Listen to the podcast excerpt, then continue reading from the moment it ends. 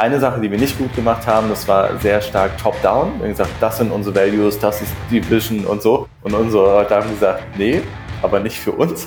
Und dann haben wir das Ganze umgedreht und gesagt, okay, wie wäre es denn eigentlich, wenn, wenn ihr euch mal Zeit nehmt, bitte, ne? oder wir uns alle gemeinsam und das mal so erarbeitet. Und dann kamen auch wirklich ganz tolle Values im ersten Schritt raus und so im Laufe der Zeit haben wir Vision, Purpose, Mission und so weiter sozusagen gemeinsam entwickelt in verschiedensten Konstrukten und mittlerweile haben wir dort einfach etwas, was funktioniert, für das es gedacht ist, sozusagen den Grund morgens aufzustehen. Hi, mein Name ist Simon Schubert und du hörst Changemaker, der Podcast mit andersdenkenden Idealisten, Machern sowie Weltveränderern und Einblicke in ihre Welt. Diese Folge ist mit Stefan Luther. Stefan ist Geschäftsführer der Digitalberatung eTribes. Wir helfen Unternehmen dabei, mittels der neuen Möglichkeiten, die Digitalisierung mit sich bringt, an Tools, an Prozessen, aber auch an, an Leuten und Mindset, ihr Geschäftsmodell von der Vergangenheit in die Zukunft zu bringen oder aber auch zu justieren, sich was Neues auszudenken. In dieser Folge spreche ich mit Stefan über folgende Themen. Was ihn antreibt und motiviert, immer wieder neue Sachen zu entdecken. Was ist besser? Gelegenheiten nutzen oder mit klarem Fokus durch die Welt zu gehen? Weiterhin, wie wichtig es ist, die Werte und den Purpose einer Organisation klar zu definieren. Wir sprechen über Unternehmenskultur und Taktiken, diese zu prägen, über Wissensmanagement, was ein guter Umgang mit der großen Verantwortung eines Geschäftsführers aussieht, über das Thema Mitarbeiterzufriedenheit und auch da wieder ganz praktische Taktiken, wie wir die Mitarbeitendenzufriedenheit innerhalb einer Organisation erhöhen können. Weiterhin kann ein schnelles Wachstum und gleichzeitig eine Menschenzentriertheit Hand in Hand gehen oder schließen sich die beiden Sachen eher automatisch aus? Genauso auch einfach diese Frage dahinter, muss eine Organisation unbedingt wachsen? Ist es etwas Gutes? Ist es immer etwas Gutes? Dann haben wir ein bisschen rumgesprochen, ob zum Beispiel Zusammenschlüsse von mehreren Freelancern die Zukunft sein kann. Kann das eine Alternative sein, wie Organisationen momentan aussehen? Und außerdem haben wir noch etwas über das Thema Recruiting gesprochen. Also wie findet man überhaupt die richtigen Mitarbeiter? Auch da hat Stefan viele Beispiele einfach aus der Praxis von seiner Agentur von eTribes mitgebracht.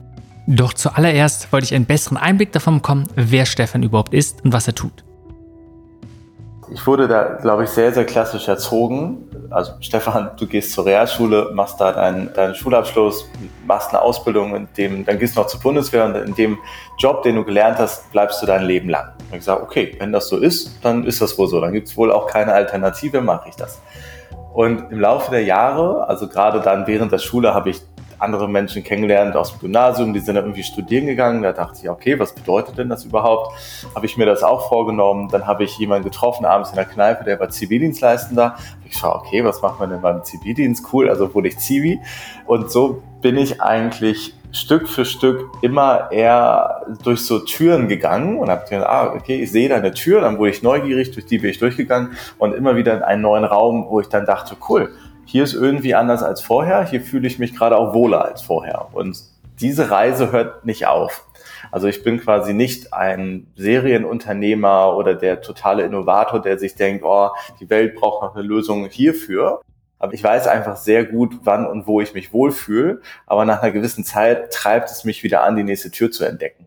Mal sind das Monate, mal sind das irgendwie zwei, drei Jahre oder so. Und mich motiviert einfach enorm diese positive Erfahrung aus der Vergangenheit, dass ich sozusagen nicht diesen vorgegebenen Pfad habe, sondern mit der gewissen Neugierde und meinem Bauchgefühl eigentlich immer wieder neue Türen aufmache und äh, dahinter mal gucken, wie, wie es da so ist. Und bisher habe ich mich da immer wohlgefühlt. Lass uns da mal gleich ein bisschen tiefer reingehen und so ein bisschen diese Spannung aufmachen, gerade wenn wir jetzt auch nicht nur im persönlichen Leben, sondern gerade wenn es darum geht, auch vielleicht Innovation voranzubringen und auch Transformation zu machen. Was ja, was du so gerade so ein bisschen sagst, zu gucken, welche Tür öffnet sich. Teilweise vielleicht widersprüchliche Herangehensweise ist ja zu sagen, okay, was möchte ich oder was braucht das Business, wo möchten wir hin, eine klare Vision aufzumachen, Ziel und dann alles so by Design zu machen. Ich glaube, je nach Situation braucht es unterschiedliche Herangehensweisen. Aber einfach mal, wenn du diese Spannungen, diese beiden Sachen vor dir siehst und mal aufmachst, der einen Seite dieses eher, ich, ich will nicht sagen passive, aber ein, welche Möglichkeiten eröffnen sich, welche Türen. Ich glaube, das ist ganz wichtig, ne, wenn man sagt, so, viele Züge fahren vorbei, manche muss man einfach mitnehmen, einsteigen. Und man kann nicht alles erzwingen, sondern viel ist halt auch einfach durch Gelegenheiten und man muss dafür bereit sein. Und auf der anderen Seite ganz klar sich einen Plan machen, das ist es, was wir wollen und das auch sehr fokussiert zu verfolgen. Wenn, wenn wir es mal wirklich jetzt als zwei gegensätzliche Sachen nehmen, wie probierst du die vielleicht auch zu verbinden oder in dein Leben zu integrieren? Ich äh, fühle mich mit beiden Ansätzen extrem wohl, weil das, das eine sozusagen diese Chancen zu ergreifen, das passiert eben nicht jeden Tag oder ich sitze auch nicht da und warte drauf, sondern das, das kommt in unterschiedlichen Zyklen habe ich, glaube ich, ganz gute Antennen, das mitzubekommen.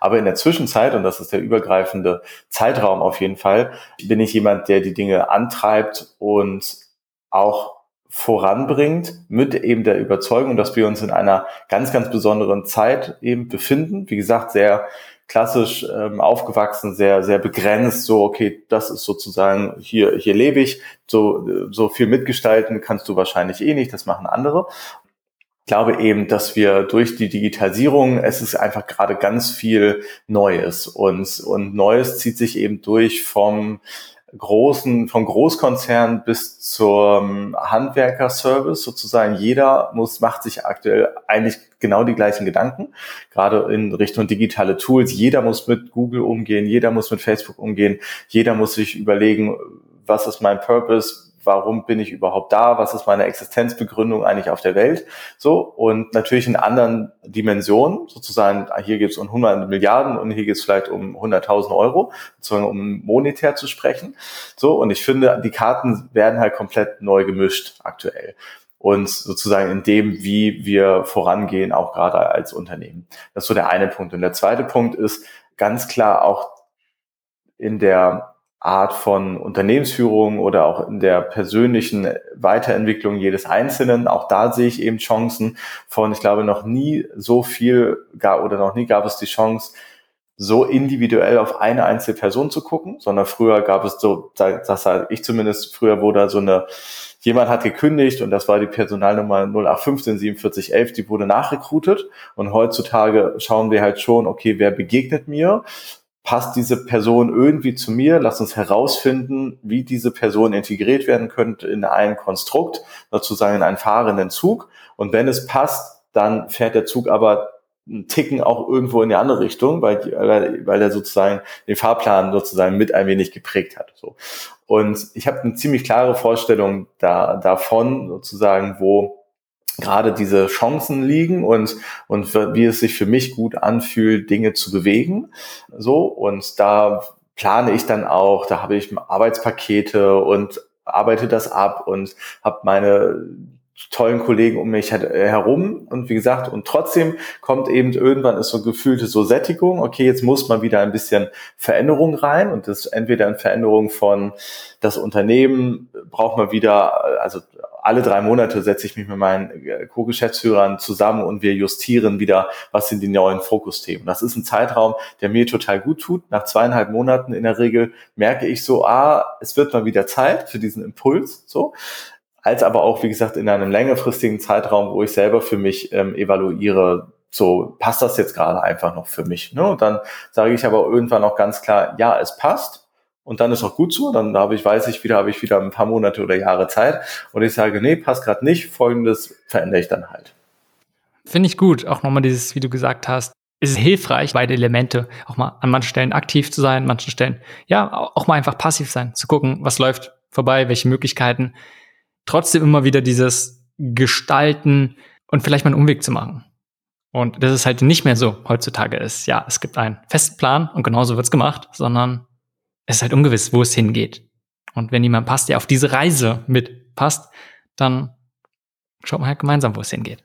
Ja, ich glaube, das ist auch vielleicht da nochmal drin begründet, eben wegen der, der, wegen der guten Erfahrung. So, ich bin selber das erste etwas größere Unternehmen, das ich mit aufgebaut habe. Ich war relativ alleine, beziehungsweise alleiniger Geschäftsführer. Ich hatte ein tolles Team, aber im Endeffekt, wenn äh, ich nichts gemacht habe, fühlte es sich so an, als, als würden wir etwas stecken bleiben.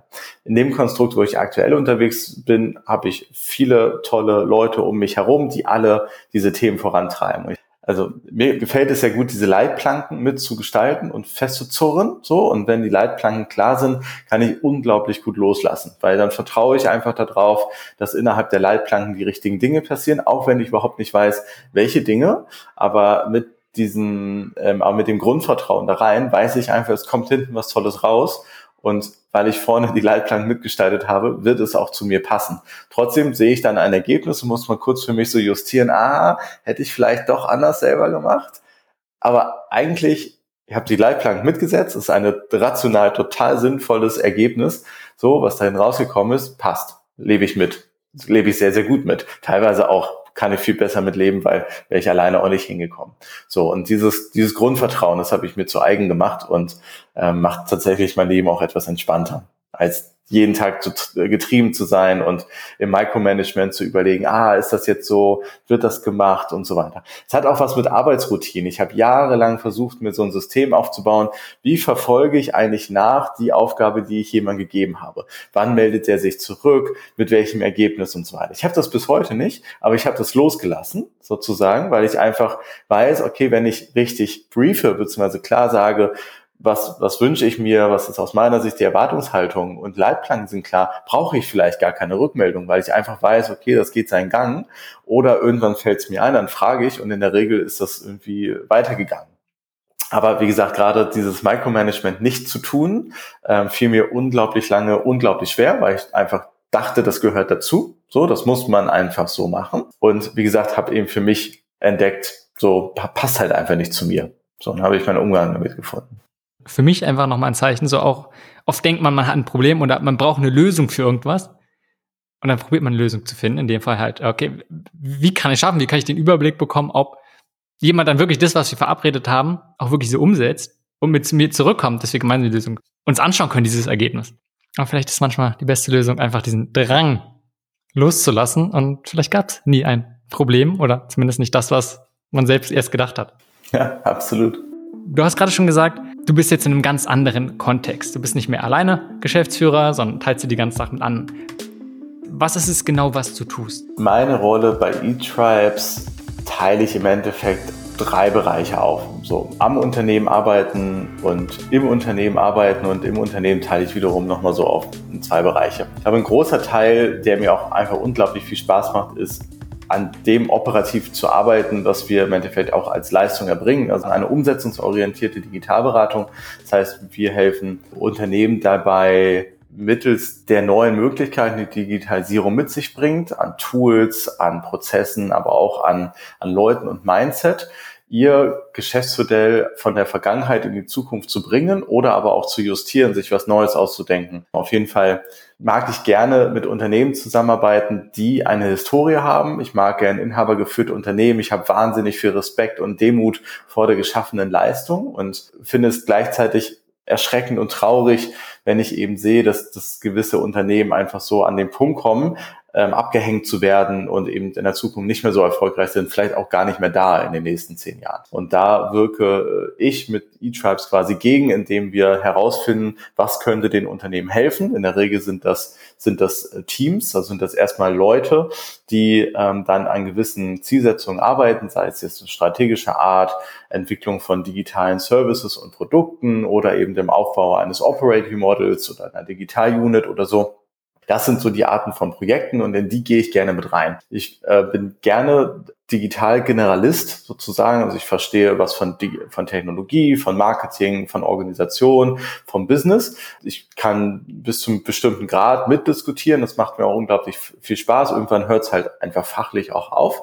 Aber mir macht diese Art und Weise von Beratung, Lösungsfindung einfach wirklich enorm viel Spaß. Es gibt Branchen und Unternehmen, die liegen mir mehr. Es gibt Branchen und Unternehmen, die liegen mir weniger. Aber auch da bin ich relativ klar oder jeder bei uns und sagt, da bin ich nicht die Richtige für. Zum Glück haben wir dann meistens nochmal eine andere Person, wo ich einfach sagen, dass da ist ein besserer Match und gehe dann ganz konkret mit in diese Kundenprojekte mit rein. Wie gesagt, meistens eher in einer beratenden Account Lead, Stakeholder Management und so weiter, so eine Art Quality Assurance Rolle und gucke eben oder höre auf meinen Bauch, läuft das Projekt oder nicht. So, das ist eben da so in den Kundenprojekten. Intern auch sozusagen im Unternehmen arbeiten bedeutet für mich unser eigenes Oper Operating Model sich anzuschauen, zu justieren. Das heißt, wie organisieren wir uns selbst? Wie ist unsere Tribe-Struktur? Wie, was ist unsere Führungseinstellung dort? Wie gehen wir mit Knowledge-Transfer um? Wie achten wir aber auch auf KPIs und Zahlen und so weiter? Da habe ich einfach durch jetzt 20 Jahre sozusagen vom Freelancer über diverse Agenturgründungen mittlerweile, glaube ich, ein ganz gutes Verständnis, wie so Dienstleistungserbringung im Digitalbereich funktioniert. Ähm, und der dritte Part ist eben am Unternehmen arbeiten, heißt sich in gewissen Abständen über eine Strategie von E-Tribes Gedanken zu machen, unsere eigenen Glaubenssätze äh, zu hinterfragen und auch über Bord zu werfen und sagen, okay, das, was wir für uns vor einem Jahr vorgestellt haben, das passt halt einfach gar nicht. Wir müssen das jetzt einfach mal wieder sein lassen ähm, und schon auch immer wieder kritisch zu hinterfragen, was ist unsere Daseinsberechtigung auf der Welt und ich glaube, so ein bisschen auch der die Unternehmerkrankheit, ständig zu denken, morgen gibt es uns nicht mehr. So, und was können wir eigentlich dafür tun, dass es uns doch morgen noch gibt? So, und das in verschiedenen Ausprägungen. Ne? Dieses strategische, das passiert eben, wie gesagt, alle paar Wochen und Monate, äh, schrägstrich täglich irgendwelche Gedanken, aber sozusagen auch äh, fokussiert am Stück dann mit meinen Geschäftsführerkollegen und Kolleginnen, als dann aber auch ähm, eher so tägliches Arbeiten in der internen Funktion, als aber auch auf den Kundenprojekten. Vor Stefans Zeit bei eTribes hat er bereits eigene Unternehmen gegründet. So hat Stefan 2012 die Agentur NetShops gegründet. Diese ist dann 2018 mit eTribes verschmolzen. Mich hat interessiert, wie Stefan auf diese Verschmelzung von zwei Agenturen zurückblinkt und was er im Nachhinein anders machen würde. 2012 habe ich NetShops gegründet, aber auch mit ähnlichen Kollegen, wie auch die Leute sind, mit denen ich heute noch zusammenarbeite. Und damals eher in so einem Gesellschafterkreis, jetzt der Nils Seebach zum Beispiel ist direkter äh, Geschäftsführer Führerkollege jetzt auch von mir. Wir, wir kannten uns, wir haben auf einem Flur gemeinsam gearbeitet und so. Also es war sozusagen sehr, sehr vertraut. Und von daher, aber auch das war ein Punkt, ich wusste schon, worauf ich mich einlasse oder zumindest hatte ich eine gewisse Vorstellung. Aber der, der Treiber überhaupt, ich habe für mich verspürt, ich komme, mir wird langweilig sozusagen. Ne? Also ich habe eben gemerkt, okay, das Unternehmen NetShops hat relativ gut funktioniert, aber ich wurde im Endeffekt neugierig und ich wollte mehr in Richtung größere Kunden, ein bisschen mehr komplexere Projekte. Also ich wollte mir selber ein bisschen den Schwierigkeitsgrad erhöhen und habe dann mich eben umgeschaut und mir diverse Optionen angeschaut, ne? mich irgendwo anzuschließen, größer, kleiner, das war auch ein Prozess, der lief tatsächlich sogar über, über mehrere Jahre. Also dankenswerterweise in der Digitalbranche kommen ja andauernd Leute um die Ecke und wollen irgendwie mit dir kooperieren. In welcher Art auch immer. So. Und das war bei mir alle sechs Monate der Fall. Das waren große Beratungsunternehmen, große Werbenetzwerke, Corporates und so weiter. Und ich hatte immer die Chance, eben zu überlegen, ähm, wäre das ein Konstrukt für mich. Aber noch viel wichtiger war die Chance, auch zu reflektieren, was habe ich eigentlich für ein Unternehmen, das, wo steht es wo soll es mal hin? Kann ich das alleine? Kann ich das eigentlich nur in einem größeren Konstrukt, partnerschaftlich, wie auch immer? So, und diese ständigen Fragen haben mir halt enorm dabei geholfen zu überlegen, wo ist mein, wo werde ich mich persönlich wohlfühlen, wo ist aber auch mein fachlicher Sweet Spot, wo kann ich eigentlich mich am, am besten einfach so einbringen. Und das die Option eben dann auch mit eTribes zusammenzugehen, war einfach so Perfect Match. Ich wusste persönlich, ich äh, fand die Kollegen einfach phänomenal gut sozusagen als, als Typ Mensch, als aber auch sozusagen die fachliche Option. Mit NetJobs waren wir sehr Softwareentwicklungs-, operativ, Product Owner, Service Designer und so weiter. Äh, eTrice war sehr stark auf die frühphasige Strategieberatung, Methodensets und so weiter. Und da dann eben die, die Idee, wir führen beide Unternehmen zusammen, weil Unternehmen heutzutage eigentlich lieber sich von den Menschen beraten lassen, die auch wissen, wie man es umsetzt, als aber auch Umsetzung ist besser, wenn man es so strategisch und methodisch herleitet. Sozusagen äh, machte fachlich halt einfach total viel Sinn. Und dann gab es riesen eigentlich Motivation in mir drin, weil wir uns als Führungsteam unglaublich große Ziele gesetzt haben. Also die waren monetär mit viel, viel, viel, viel, viel, viel Nullen, wo wir sagen so, okay, 100 Millionen in 1000 Tagen. Das stand mal so im, im Raum. So, ne? Heute weiß keiner mehr, haben wir über Umsatz, über Runrate, über Unternehmensbewertung, haben wir keine Gedanken darüber gemacht, aber so 100 Millionen 1000 Tagen, das klingt ambitioniert, so. Und das war auf jeden Fall so, wow, krass, das ist echt groß, aber eigentlich irgendwie, warum nicht? So, ne? Und dann haben wir auch alle sehr stark daran gearbeitet und dann auch so ein bisschen so klar gemacht, was bedeutet denn das, haben das runtergebrochen in Arbeitsschritte und vor allen Dingen halt alle paar Monate wieder so reflektiert, wo stehen wir denn eigentlich? Hätten wir unsere Ziele kleiner gesetzt, hätten wir, also wir haben unsere, unser Ziel sozusagen nicht noch nicht ähm, erreicht. So die drei Jahre sind jetzt um, aber ist auch völlig in Ordnung.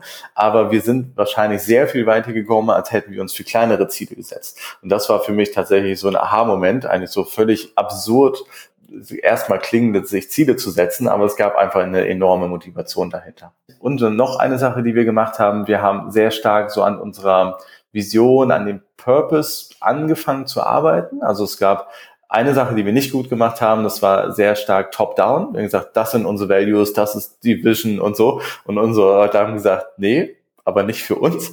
Und dann haben wir das Ganze umgedreht und gesagt, okay, wie wäre es denn eigentlich, wenn, wenn ihr euch mal Zeit nehmt, bitte, ne? oder wir uns alle gemeinsam und das mal so erarbeitet. Und dann kamen auch wirklich ganz tolle ähm, Values im ersten Schritt heraus. Und so im Laufe der Zeit haben wir Vision, Purpose, Mission und so weiter sozusagen gemeinsam entwickelt in verschiedensten Konstrukten. Und mittlerweile haben wir dort einfach etwas, tatsächlich als so etwas funktioniert, für das es gedacht ist, sozusagen den Grund morgens aufzustehen. Und genau diese Leitplanken zu wissen, okay, das sind Entscheidungshilfen, egal was ich jeden Tag tue, ich kann das gegen unser Strategiehaus, also typisch jeder Berater baut Häuser, so, worum steht Purpose, Vision, Mission und dann die einzelnen äh, Why, How, What, einzelnen Ebenen und so, das ist bei uns ähm, alles definiert und die perfekten Leitplanken sozusagen mit sehr, sehr in Kombination mit unglaublich großen Ambitionen. Da ist eben genau das passiert, was ich davor in meinem Unternehmen vorher nicht gemacht habe, weil ich mich nicht committen wollte. Ich wollte mich einfach nicht so, nee, ach, wenn, aber wenn, was ist, wenn ich diese Ziele nicht erreiche? Habe ich dann versagt und so. Und ähm, wie gesagt, das, dadurch, dass wir das in diesem E-Tribes-Konstrukt aktuell gemacht haben und ich dann losgelassen habe und beobachtet habe, ist tatsächlich eben das eingetreten, was ich ansonsten immer nur irgendwo gelesen habe. So, ja, es führt zu Motivation, Eigenmotivation, die vom Team. Es ist irgendwie, es ist vielleicht sogar messbar und es ist ein Antrieb und so weiter. Also von daher jedem, der Gründe zu sich zusammenschließt und so weiter, redet tatsächlich über Purpose, Vision und Mission. Klingt manchmal ein bisschen abgedroschen, aber ähm, ich, mir hat's enorm geholfen und uns hilft es einfach immer noch. Und trotzdem dazu, trotzdem gepackt, wir sind trotzdem ein Wirtschaftsunternehmen. Für uns zählen auch nackte Zahlen und Auslastungsquoten und BWAs am Ende des Monats. Also letzten Endes muss jeder für sich klar halt definieren, wo will er hin. Aber ich persönlich glaube eben sehr, sehr stark daran, dass diese Dinge einmal klar ausgesprochen werden müssen und alle im gesamten Unternehmen müssen sich alleinen. Ansonsten ist das auch nicht der richtige Ort der Zusammenarbeit. Mich würde sehr interessieren, gerne auch, wie mehr wie ihr an Beispiel an dieser Situation umgegangen seid, aber generell, wie gehst du mit solchen Situationen um, wo du merkst, oh oh, das war jetzt nicht gut damit umgegangen. Weil wenn man ein bisschen Schritt zurück macht und dann, ja klar, eigentlich logisch, wenn es so um allgemein grundlegende Sachen geht, ist schon sinnvoll, dass jeder da mit beteiligt wird, weil es ja nicht nur darum geht, was die Geschäftsführer am Ende haben, sondern es soll ja, wie du meint hast, ein gemeinsamer Purpose sein. Also wie gehst du generell damit um, so, wo irgendwas kommuniziert wird oder vielleicht auch ne, an irgendeine Strategie schon in die Wege geleitet wird und dann ein, wow, da sind wir jetzt total, war nicht guter Umgang damit. Und dann vielleicht eine Bremse ziehen oder dann vielleicht noch mal eine Extraschleife zu machen. Was hilft dir dabei, dieses nochmal zurückzugehen und nicht zu sagen, aus ein, jetzt haben wir es gestartet, jetzt machen wir es auch so. Wieder mein Bauch. Also ich glaube, mein, mein Bauch ist dahin trainiert, vorauszudenken und der sagt sich, ah, du hast aber die Leute nicht abgeholt, hast nicht dran gedacht, was könnte eigentlich passieren, was würde Simon dazu sagen, so, ne? Da geht wahnsinnig viel durch, durch meinen Kopf und deswegen bin ich eher der Typ, der sich im Voraus sehr, sehr, sehr, sehr viele Gedanken macht im Endeffekt, ähm, darüber alle Leute auch eben abzuholen. Trotzdem ist auch schon absolut passiert, dass ich einfach ein paar Leute, entweder Leute vergessen habe oder dann doch irgendwie äh, mich dann nicht an irgendwas gehalten habe, was wir eigentlich doch anders besprochen hatten. Und dann, dann, sobald ich das merke, spreche ich es aus. Du, sorry, war Kacke. Aus folgenden Gründen. Ich habe einfach A nicht dran gedacht, B war keine Absicht, C ist bewusst aber auch so kommuniziert. Ja, ich weiß, habe mich nicht dran gehalten, aber aus folgenden Gründen habe ich das so gemacht. Also ich, ich erkläre dann sozusagen, gestehe aber auch ein, wie gesagt, wenn ich es vergessen habe. Und auch da positive Erfahrung, dann eher, okay, vielen Dank, finde ich immer noch kacke, dass es passiert ist, aber ich kann es verstehen, so kognitiv, äh, ist in Ordnung, lass uns mal gucken, was wir daraus machen. So, ne? Also drehen wir es wieder zurück oder ist es jetzt einfach so, aber da eben ähm, offen und ehrlich und transparent dann das eigene Versagen vielleicht oder die eigene, das eigene Verhalten sozusagen zu erklären, ähm, habe ich für mich gelernt, ähm, hilft einfach enorm. Fällt, fällt mir nicht leicht, fällt mir schwer, muss ich sozusagen, sagt mein Gefühl immer, okay, habe ich selber äh, versagt, muss ich mir das jetzt eingestehen, aber in Summe ist das dann auch schon, ähm, habe ich mehr positive als negative Erfahrungen ähm, damit gemacht. Mhm. Ich finde es toll, dass du so offen darüber redest. Denn es ist ja oft nicht so einfach. Es ist nun mal komplett oft schwierige Situationen. Und wenn man so theoretisch über Sachen spricht, ist halt einfach.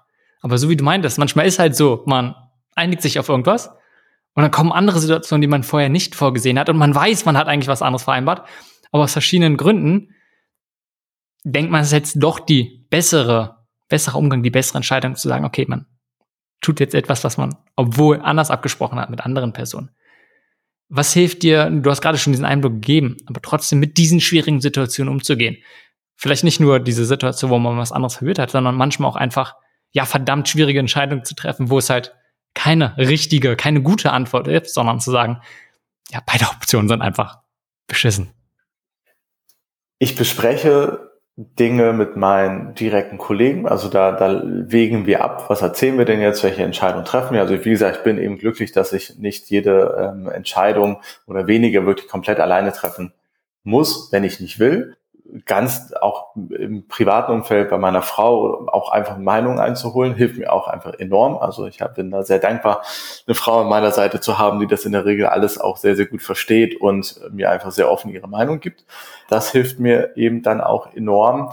Und wie gesagt, diese, diese zu überlegen, welche haben, ja, anders gesagt, diese definierten Leitplanken und Werte. Also das machen wir tatsächlich noch noch immer noch zu wenig, dass wir auch bei solchen Entscheidungen einfach uns selber unsere Values angucken und sagen, okay, aber das ist, also verstoßen wir gegen unsere eigenen Werte. Und manchmal ist es, ist es so leicht. Du kannst jede Entscheidung, irgendwie kannst du, wenn du Werte hast, dagegen werfen und es kommt dir irgendwas zurück. So, okay, wir verstoßen, dann sollten wir wirklich nochmal überlegen, gibt es nicht auch nochmal andere Lösungen. Aber das ist einfach ein wunderschönes Konstrukt, das eben dabei hilft, weil, was steckt dahinter? Das Commitment jedes Einzelnen. Das heißt, wenn wir eben äh, unsere eigene Entscheidung gegen die Qualitätsstandard des Unternehmens werfen, ähm, hinter die, die jeder irgendwie unterschrieben hat, dann gibt es tatsächlich ja auch gar keine andere äh, Entscheidung oder Meinung, dann kann man das nicht in Frage stellen. So, ne? Trotzdem geht es ähm, häufig auch bei gewissen Entscheidungen irgendwie um, um Menschen und um Verhalten und da ist es immer subjektiv und immer emotional und so. Und ähm, das ist auch total in Ordnung und dann ähm, höre ich mir das auch total gerne an und finde heraus, aber letzten Endes geht's dann schon darum, okay, lass uns das trennen von, das ist jetzt entschieden und das ist auch unumwerflich und jetzt lass uns mal drüber nachdenken, wie gehen wir damit um, sozusagen, wie verhalten wir uns auf Basis dieser Entscheidung und versuchen die Dinge einfach zu trennen. So, das eine ist jetzt unumwerflich, aber wir können ja trotzdem gestalten und uns überlegen, wie wir damit umgehen. So, manchmal hilft einfach das zu sagen, okay, hm, finde ich zwar immer noch blöd, aber okay, finde ich jetzt mal einen Umgang mit. Oder cool, super, ne? Danke, dass du mir jetzt dabei hilfst. Wir werden das schon eine Lösung finden. Also erstmal, was du zum Schluss gesagt hast, ein, diese Trennung zwischen, okay, was ist jetzt alles doof und probieren, diese Entscheidung vielleicht rückgängig zu machen, sondern ein, okay, jetzt ist die Situation so und dann eher darauf fokussieren, wie gehen wir jetzt damit um?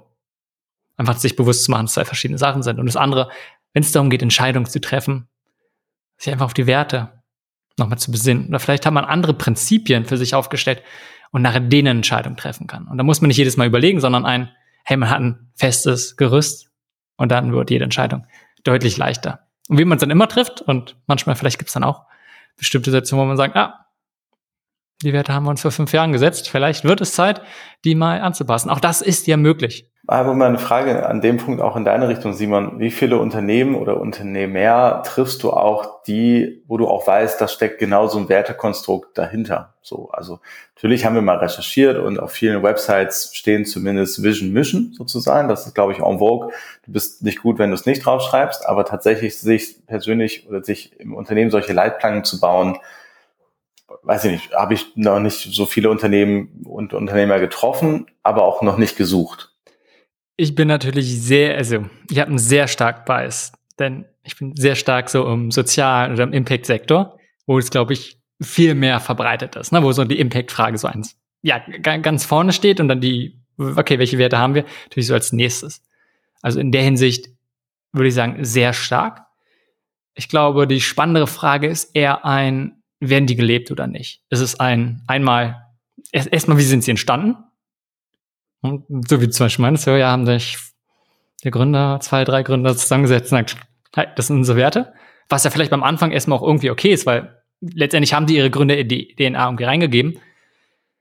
Aber das andere, die zu immer wieder zu reflektieren und zu gucken, wie kann die nicht nur irgendwo stehen, sondern von der ganzen Organisation gelebt werden und darauf besinnt werden. Das ist, glaube ich, eine komplett andere Frage. Darum gibt es die irgendwo. Da würde ich sagen, in dem Bereich, wo ich mich viel aufhalte, schon viel. Manchmal nicht so explizit, wie es vielleicht wünschenswert ist. Aber die zweite Frage, und das denke ich deutlich weniger, wie stark werden die wirklich gelebt? Selbst wenn man nur eine Handvoll hat, was ja eher nochmal gut ist, sich immer wirklich darauf zu besinnen und nicht nur ein, einmal im Jahr aufzugucken oder auch selbst ne, einmal im Quartal zu sagen, okay, jetzt gehen wir durch, jetzt haben wir es alle gehört, sondern was bedeutet es konkret? Wie würden sich dadurch unser Handeln ausändern? Ne, Wäre auch immer eine Frage. Wenn wir irgendwas wirklich große Entscheidungen treffen oder irgendwas tun, hätten wir jetzt da einen anderen Wert stehen, würden wir anders handeln oder nicht? Weil wenn wir nicht anders handeln würden, dann, okay, dann machen die Werte anscheinend doch, haben die nicht so einen großen Einfluss darauf. Mhm. Ja, cool. Ich glaube, das ist eine Frage, wo man sich selbst, die Organisation, immer wieder mit auseinandersetzen muss. Und oft, was ja auch eher veröffentlicht werden, sind dann Werte, die so transparent oder Aufrichtigkeit, Offenlichkeit, ähm, Integrität, was auch immer es ist, oder selbst Innovation, was dann ein Wort ist, und da können sehr, sehr unterschiedliche Verständnisse dahinter sich verbergen. Ne? Also, wenn du es liest, verstehst du vielleicht was komplett anderes darunter, als wenn ich die Sachen lese.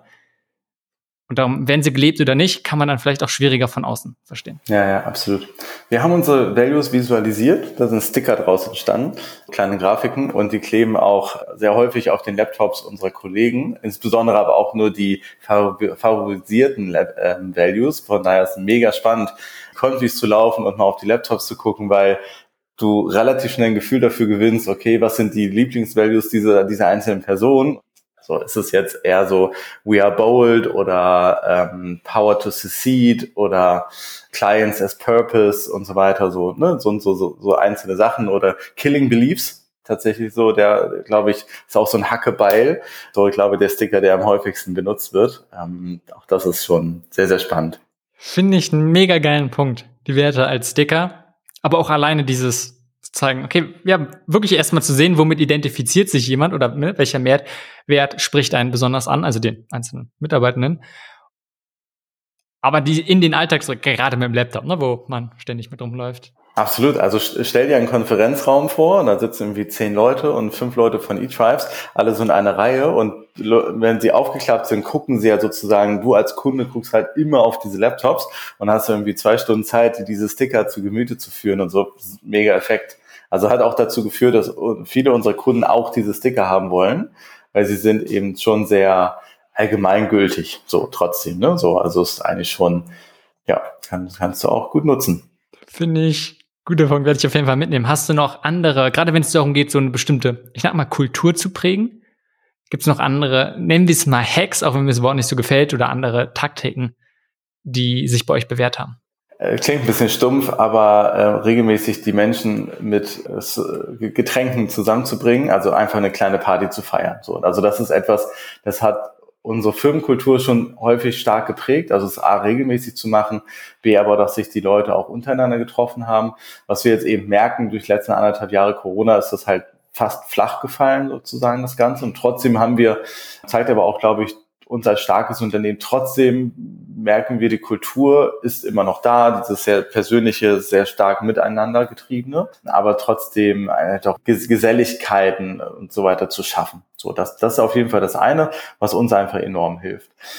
Das war zum Beispiel auch so nach dem, nach dem Merger von damals NetJobs und eTribes. Das war so im Sommer 2018 und im Januar 2019 hatten wir eigentlich unsere erste gemeinsame Party. Im Nachhinein hattest du vorhin gefragt, was würdest du anders machen? Direkt eine Party feiern, weil nach dieser Party waren wir eine Company. So, also das war, das war, war total super, war erster E-Day. Dazu erzähle ich gerne gleich noch mal ein bisschen was. Aber wir hatten eine, wir hatten einen, einen Team-Event, ein Cocktailmixer oder ein Cocktailmixer-Team kam zu uns ähm, in die Büros. Wir hatten dort einen DJ, dann eben die Cocktailmixer und die haben fünf Teams aufgebaut und alle mussten de ihren Team-Cocktail kreieren sozusagen und danach einer Jury pitchen. So richtig so, hey, also die einen haben gerappt, die anderen haben einen Flipchart gemalt und einfach erklärt, war, wo, also die mussten ihm einen Namen geben und so weiter. Und Jury musste dann probieren und die Bewertungen wurden immer besser, selber über eine Zehner-Skala hinaus, irgendwann beim letzten. Und wie gesagt, und, und danach war das Team plötzlich, hat es verstanden, dass sie eben nicht nur verschiedene Menschen und Jobbezeichnungen und Capabilities sind und vielleicht sogar so ein bisschen in Silos ähm, existieren, sondern eigentlich, dass wir tatsächlich eine einheitliche Kultur haben, die dann nochmal rauskam, wenn man mal eben bei einem Drink mit dem Kollegen und der Kollegin spricht und so weiter. Wahnsinnig verbindendes Element. Und ein Ding, das wir ins Leben gerufen haben, eben im Januar 2019, das ist jetzt auch schon ähm, echt lange her, dreieinhalb Jahre, ist der E-Day. Das ist ein, der letzte, also immer am letzten Freitag des Monats arbeiten wir nicht für Kunden, sondern nur an uns selbst. Das ist sozusagen unser E-Tribes-Tag, der sich ein bisschen der strukturiert ist wie so eine Art Konferenz. Es gibt am Vormittag zwei zeitliche Blöcke, in der jeweils drei oder vier Sessions stattfinden. Die sind meistens von uns selber gestaltet. Also es hat ähm, was kann, also es kann in Richtung Präsentationstechniken sein, es kann was aber Machine Learning sein, es kann was zum zum Business Building sein und so. Also fachlich äh, was Lustiges. Also Thema ist völlig frei.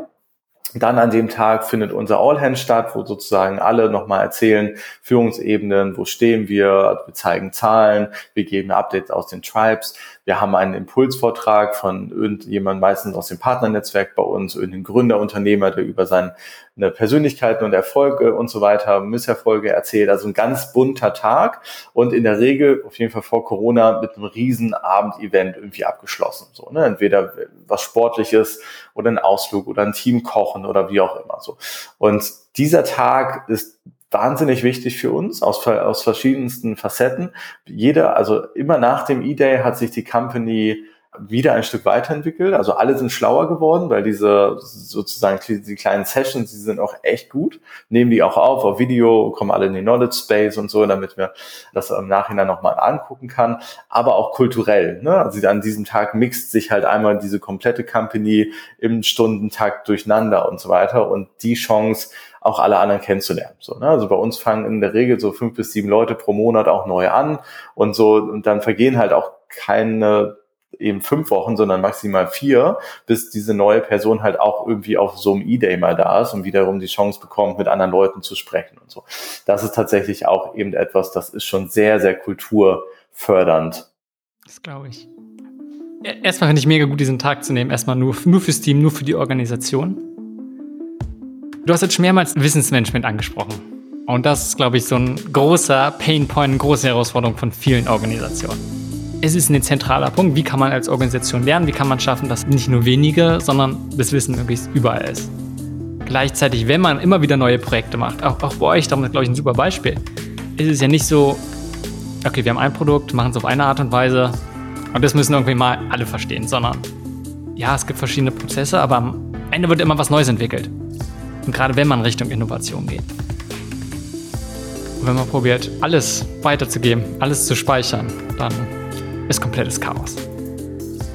Was hat euch geholfen als Organisation, wirklich einen Wissensmanagement reinzugehen, wo nicht nur, okay, wir hauen jetzt ganz viel rein, sondern auch da wieder, ähnlich wie bei den Werten, etwas, was gelebt wird und was genutzt wird? Hm. Ich denke, wir haben zwei wesentliche Dinge, die uns enorm weiterhelfen. Also Knowledge Base, die ist es nicht. so, also das ist zwar ein, ein guter Pool, der ist strukturiert. Hier für das Thema hast du die Präsentation und hier und so weiter.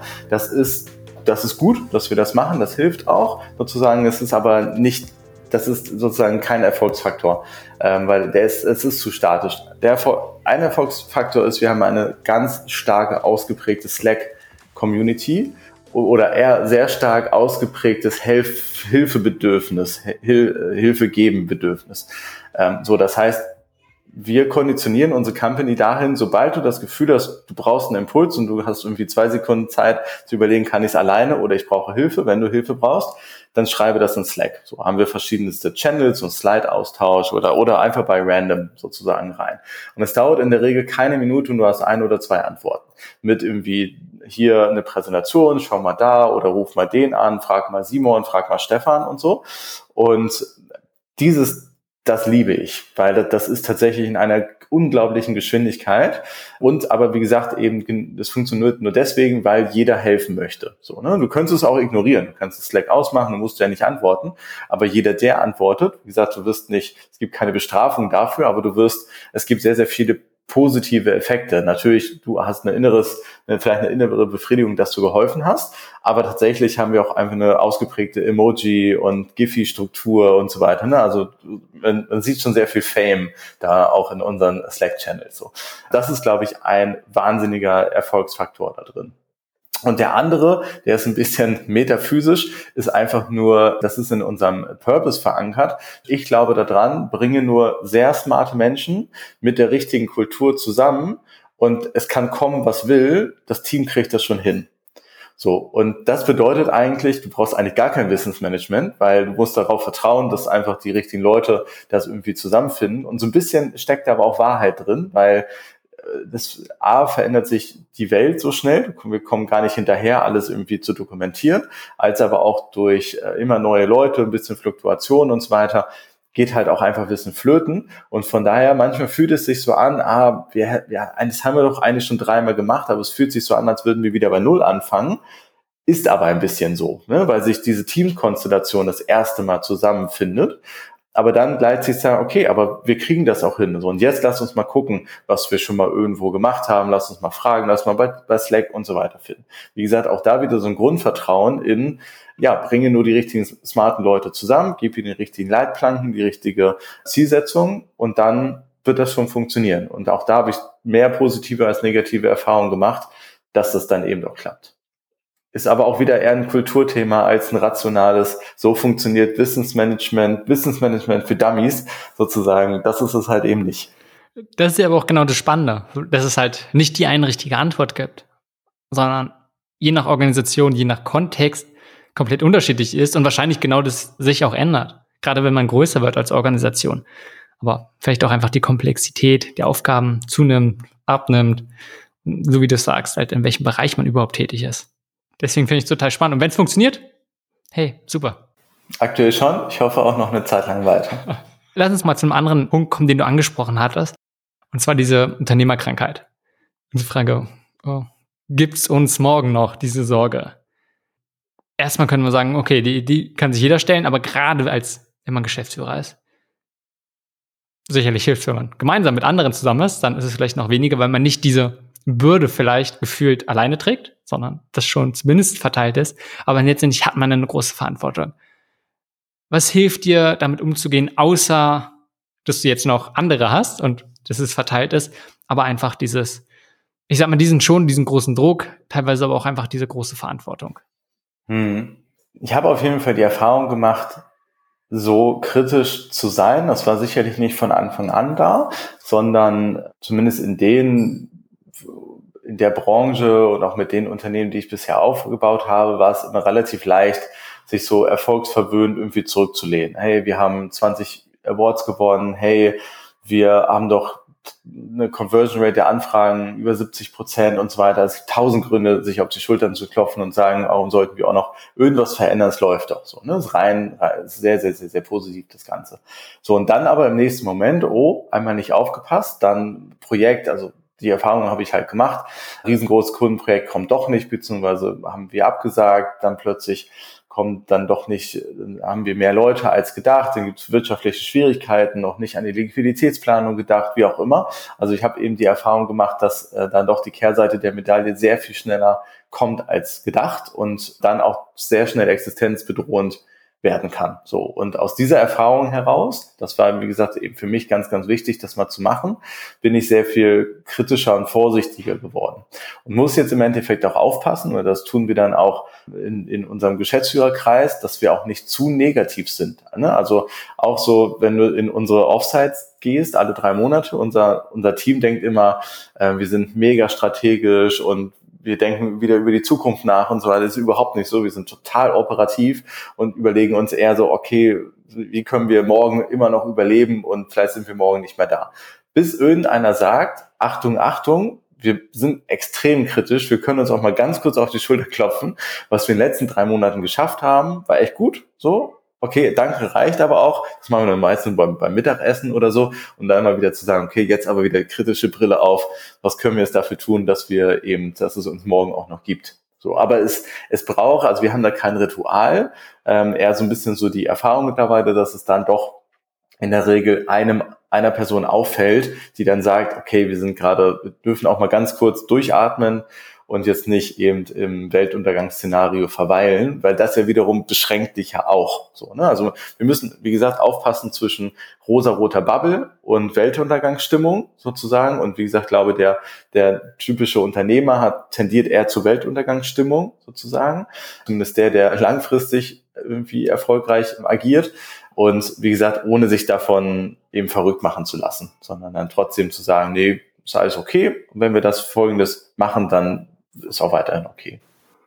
Ich finde es total spannend, sich diese Fragen zu stellen. Ist das, was wir gerade machen, können wir es genauso weitermachen und können wir damit als Organisation bestehen? Nicht nur auf Ebene von der Führung oder Geschäftsführung, sondern auch ne, von anderen, ich sag mal, auch in Produktentwicklung oder Bereich, weil man Projekte macht. Und gleichzeitig zu gucken, auch wieder, wenn es darum um Innovation geht, welches Umfeld ist denn förderlich oder vielleicht auch nötig, damit wirklich Innovation entsteht? Und oft ist es ja doch schon ein bisschen anders, wo nicht Druck, Stress und Spannung herrscht, sondern eher ein, ne, eine gewisse Leichtigkeit, eine gewisse Sicherheit auch. Was ja auch einhergeht, ne, so ein bisschen zu diesem Thema der Mitarbeiterzufriedenheit. Als nächstes sollte ich tiefer in dieses Thema Mitarbeitendenzufriedenheit gehen. Denn es ist etwas, was sich leicht sagt und jeden, wenn man ihn fragen würde, würde sagen, klar, ist uns Mitarbeitendenzufriedenheit wichtig. Doch was ist, wenn es mal wirklich brenzlig wird, wenn ein Auftrag wegfällt, wenn eine Deadline nicht eingehalten werden kann? Wie agiert eine Organisation dann? Ich habe mich interessiert, wie Stefan darüber nachdenkt und was sie ganz praktisch selbst tun, um die Mitarbeitendenzufriedenheit möglichst hoch zu halten. Ich habe auf jeden Fall die Erfahrung gemacht, dass viele Menschen, mit denen ich bisher zusammengearbeitet habe, sich gerne einbringen, gerne ziemlich frei arbeiten wollen. Aber auf der anderen Seite das nicht bedeutet, es, ist, es steckt nicht in jedem ein Unternehmer. So, also das habe ich für mich erkannt und auch eher gelernt. So, also ich bin eher anfangs davon ausgegangen, jeder denkt einfach so wie ich. Ne? So arbeiten rund um die Uhr und wenn es auch hart auf hart kommt, ist, ist, man dabei und all solche Sachen. Ne? Eher so die ganze Zeit im Sinne der Firma denken und alles andere irgendwie auszuklammern. Und dann aber auch eben dann, wie gesagt, die Erkenntnis zu sagen, okay, wenn jeder Unternehmer wäre, dann hätte auch jeder wahrscheinlich ein Unternehmen gegründet oder wäre er auch Unternehmer oder sie. Aber trotzdem, wenn der Weg nicht in diese Richtung ging, dann, dann sind andere Themen wichtig. Wie gesagt, auch mal einen Stift zur Seite zu legen oder auch mal zu sagen, ich habe einfach keine Lust an diese Firma zu denken, ich mache jetzt äh, Urlaub, nach mir kann kommen, was will und so weiter. So, das war auf jeden Fall erstmal schon mal für mich total wichtig, zu verstehen, dass es da Unterschiede gibt und nicht jeder so tickt wie, wie ich sozusagen da drin. Und dann halt schon zu verstehen, und das versuchen wir Stück für Stück auch in die Tat umzusetzen und zu operationalisieren, sind tatsächlich ganz klassische Dinge der persönlichen Weiterentwicklung. So, und das ist auch eher Neuland für eTribes, wo wir eben drin sind und wir wirklich so Personalentwicklungspfade aufmalen und aufzeichnen durch persönliche Gespräche, zu sagen, was ist dir wichtig, wo möchtest du da hin, wo möchtest du langfristig hin und so weiter. Und warum sage ich, ist das Neuland? Weil, wir, weil es ein bisschen im Konflikt steht, kann, also wir haben eine sehr große Vision, aber ich kann dir noch nicht hundertprozentig sagen, was in drei, in sechs, in neun Monaten ist. Du möchtest allerdings vielleicht doch als Arbeitnehmer schon wissen, okay, an mein anderthalb, mein vielleicht drei, vielleicht sogar fünf Jahresplan, auch wenn ich auch noch nicht weiß, ob ich in sechs Monaten noch da bin, sozusagen. Ne? Also so diese Agilität und Flexibilität zu sagen, ist doch cool, wir planen gar nicht so lang, darf aber nicht im Konflikt stehen mit, ich gebe dir nicht eine langfristige Perspektive sozusagen, ne? weil ich eben auch gelernt habe, dass es ganz viele Menschen einfach auch brauchen. Einfach zumindest einmal drüber zu sprechen und dann auch wieder zu wissen, okay, danke, jetzt weiß ich, die Option habe ich und jetzt gehe ich aber dieses doch relativ flexible Arbeiten halt einfach mit. Und deswegen gehen wir, und das, ich sage, das sind für mich eher so klassische Elemente, weil das hat die Digitalisierung definitiv nicht neu hervorgebracht oder eine oder Unternehmen, die etwas, sei es mal flexibler und agiler denken, sondern das sind für mich eben ganz, ja, wie gesagt, eher klassische Themen, die wir da jetzt gerade haben. Das heißt, wir haben auch durch eine neue Tribe-Struktur, also unsere Teams heißen Tribes, sehr klar überdacht, wer ist, wer ist Tribe Lead, das heißt, wer, wo findet wo ist das Zuhause, wo findet echte Führung statt, wer spricht über die Persönlichkeitsentwicklung und, ähm, und persönliche Roadmaps, was ist unsere Zielpyramide und so weiter. Alles definiert, sind wir quasi immer noch dabei. Teilweise, wo ist sozusagen, welche Karrierepfade haben wir nach oben, wo gibt's Expert-Tracks und so weiter. Über all solche Sachen machen wir jetzt ähm, enorm Gedanken und viel mehr als früher. Weil sozusagen wir aber auch das eben für uns erkannt haben, bringe, wenn, wenn unser Selbstverständnis da drin ist, bringe nur die schlauesten Menschen mit der richtigen Kultur zusammen, dann kommen, was will heißt das im Endeffekt, wir müssen auch genau da rein investieren und eben nicht zu sagen, das ist unser Produktportfolio und wir müssen die Academy aufbauen und das ist der Sales-Prozess und so weiter, wenn wir doch eigentlich wissen, dass nur die, die Leute bei uns im Endeffekt halt einmal, einmal alles sind. So. Das ist, das sind ein paar Punkte und ein Punkt aber trotzdem auch weiter. Ich habe die Erfahrung gemacht, mal ganz plakativ gesprochen, ich glaube, wirtschaftliche Antriebe wie, wie Gehalt und Co., das muss stimmen, das muss auch marktgerecht sein und so weiter. Aber der Antrieb dahinter ist, mit, sich mit anderen Menschen auszutauschen, also lernen. Es ist äh, absolut der Oberbegriff ist Lernen. Und ich lerne von meinen Kollegen und ich lerne durch meine, in unserem Fall Projektherausforderungen. Das heißt, wann ist aus meiner Sicht die Zufriedenheit im Endeffekt am größten, wenn ich ein tolles Projekt habe mit einem tollen Team. So. Und äh, und ich jeden Tag lerne. Dann ist sozusagen mein Grundbedürfnis, zumindest bei, bei uns, quasi erfüllt, solange ich quasi, solange diese Grundparameter wie Gehalt und, äh, zu einer Unter und Unternehmenszugehörigkeit, also ein cooles Unternehmen, E-Tribes, irgendwie auch ein cooles Büro und so weiter, sind sozusagen diese äußeren Faktoren, die dürfen nicht falsch sein, die gehören auch dazu. Aber wie gesagt, wenn du mich fragst, ich müsste mich entscheiden, ist das Lernkurve. So, solange ich, wäre ich jetzt Mitarbeiter bei eTribes, das Gefühl habe, ich lerne dazu, bin ich happy und gehe dann sozusagen auch die Dinge und gehe dann quasi auch mit oder bin da auch nicht ganz so kritisch und stelle nicht jeden Tag alles in Frage. Eine, eine Sache, was ich hier viel raushöre, ist die richtigen Rahmenbedingungen schaffen. Was ne, Freiheit, gleichzeitig gewisse Perspektive aufzeigen, zu gucken, wie kann man Umgebung schaffen, wo interessante, intelligente Menschen arbeiten, mit denen man sich austauschen kann, spannende Projekte, an denen man arbeiten kann, wo man lernen kann und dann einen gewissen Rahmen von ja, Gestaltungsspielraum. Darüber hinaus, ähnlich wie mit diesen Stickern, habt ihr irgendwelche Taktiken gefunden, die irgendwie förderlich sind und, und wenn es einfach mal Spaß macht, irgendwie Freude bringt oder in anderer Art und Weise, die nachhaltig die Mitarbeiterzufriedenheit hochhält? Hm, also, hatte ich schon erwähnt, ein Element ist der E-Day. Äh, sozusagen auch eben nicht zu sagen, cool, also jeden Tag in dem Projekt, weil irgendwann bist du auch projektmüde, so, ein, wirklich ein Tag im Monat und das sind immerhin zwölf Tage im Jahr, beziehungsweise elf, um Weihnachten herum machen wir es nicht, elf Tage im Jahr zu sagen, cool, heute treffe ich mich irgendwie nur mit meinen Kollegen, ich arbeite an mir, aber ich arbeite auch an E-Tribes, weil ganz viele Menschen bei uns wollen auch das Unternehmen voranbringen. Das ist einfach auch so ein, so ein Bedürfnis, so ich möchte die Company voranbringen, in der ich arbeite, sozusagen. Damit quasi auch ähm, einmal alles.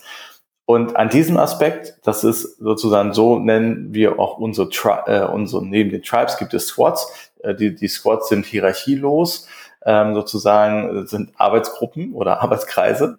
Da haben wir einen Knowledge und Development Squad, wir haben ein Corporate Venture Building Squad, ein Tech Squad, ein, ein Creative Squad und so weiter, also wo quasi eher aus den Capabilities heraus auch tribe-übergreifend quasi die Leute zusammenkommen, alle zwei Wochen, alle vier Wochen, wöchentlich und so weiter, einfach Wissen austauschen und das Wissen sozusagen generiert wieder zurück oder in den Knowledge Base fließen, über Slack geteilt werden, in der E-Day-Session wieder verbreitet und so weiter. So, und das sind unter, das sind zwei Elemente, die auch schon dieses Bedürfnis befriedigen, Wissen loszuwerden und diese Company an sich voranzubringen. Nicht eben zu sagen, ich bin in der Einzelbetrachtung, also ich, Stefan, möchte mich weiterentwickeln. Auch nicht nur irgendwie mein, mein Kundenprojekt und das Team um mich herum, so, okay, meine Arbeitsleistung führt dazu, dass irgendwie das, das Projekt besser wird oder auch zum Abschluss kommt, sondern dieses, das dritte, ich schaffe es sogar, das gesamte Unternehmen zu prägen und halt auch besser zu machen und im Endeffekt auch mit in die Zukunft zu schaffen. So, und diese drei Aspekte, die äh, so differenziert schaue ich sozusagen auf die einzelnen persönlichen Entwicklungspfade oder gucken wir, dass wir im Endeffekt sagen, okay, möchtest du das? Was ist dir besonders wichtig? Und wie schaffen wir das im Detail? So, optimalerweise läuft, läuft das alles, haut das alles in eine Kerbe. Ich bin ein Software-Architekt, bin im Tech Squad und im Tech Product Squad und schaffe irgendwie mit meinen anderen Kollegen aus den Tribes einen tollen Wissensaustausch und habe das richtige Projekt, wo ich mich im Endeffekt dann auch mit Mittelständler, Konzern XY irgendwie äh, zusammenschließe und tolle Produkte für die Zukunft zusammenbringe. So. Aber wie gesagt, und dadurch, dass wir nicht jeden Tag natürlich in der 33 Prozent Gewichtung alles das Gleiche machen, sondern mal mehr, mal weniger, bringt es, glaube ich, aber auch trotzdem eine gewisse Abwechslung rein. Also was du da gerade mit dieser flexiblen Organisationsstruktur, dass jeder auch einfach die Möglichkeit hat, vielleicht so ein bisschen erstmal das Arbeitspensum anzupassen. Ne, wenn ein Projekt auf einmal viel, viel mehr los ist, dann kann man sich aus den Squads vielleicht mal teilweise zurückziehen, beziehungsweise halt andersrum genauso. Oder je nach Interesse, wo man sich auch vielleicht weiterentwickeln möchte, man geht in ein anderes Gott, wo man vielleicht nicht so viel Kompetenz momentan mitbringt, aber dann in dem Punkt ganz viel lernen kann und dann, indem man einfach mehr Arbeit reinstreckt, da auch einen guten Beitrag leisten kann. Ja, absolut. Wir haben ja auch im typischen Projektgeschäft, wir haben auch mal Phasen, Übergangsphasen, ne? zwischen zwei Projekten fällt eine Woche an, zwei oder mal vier wir nutzen die, diese freie Zeit eigentlich immer für zwei Sachen. Klar, wir schreiben die ganze, wir machen die ganze Zeit Vertrieb, schreiben Angebote und so weiter.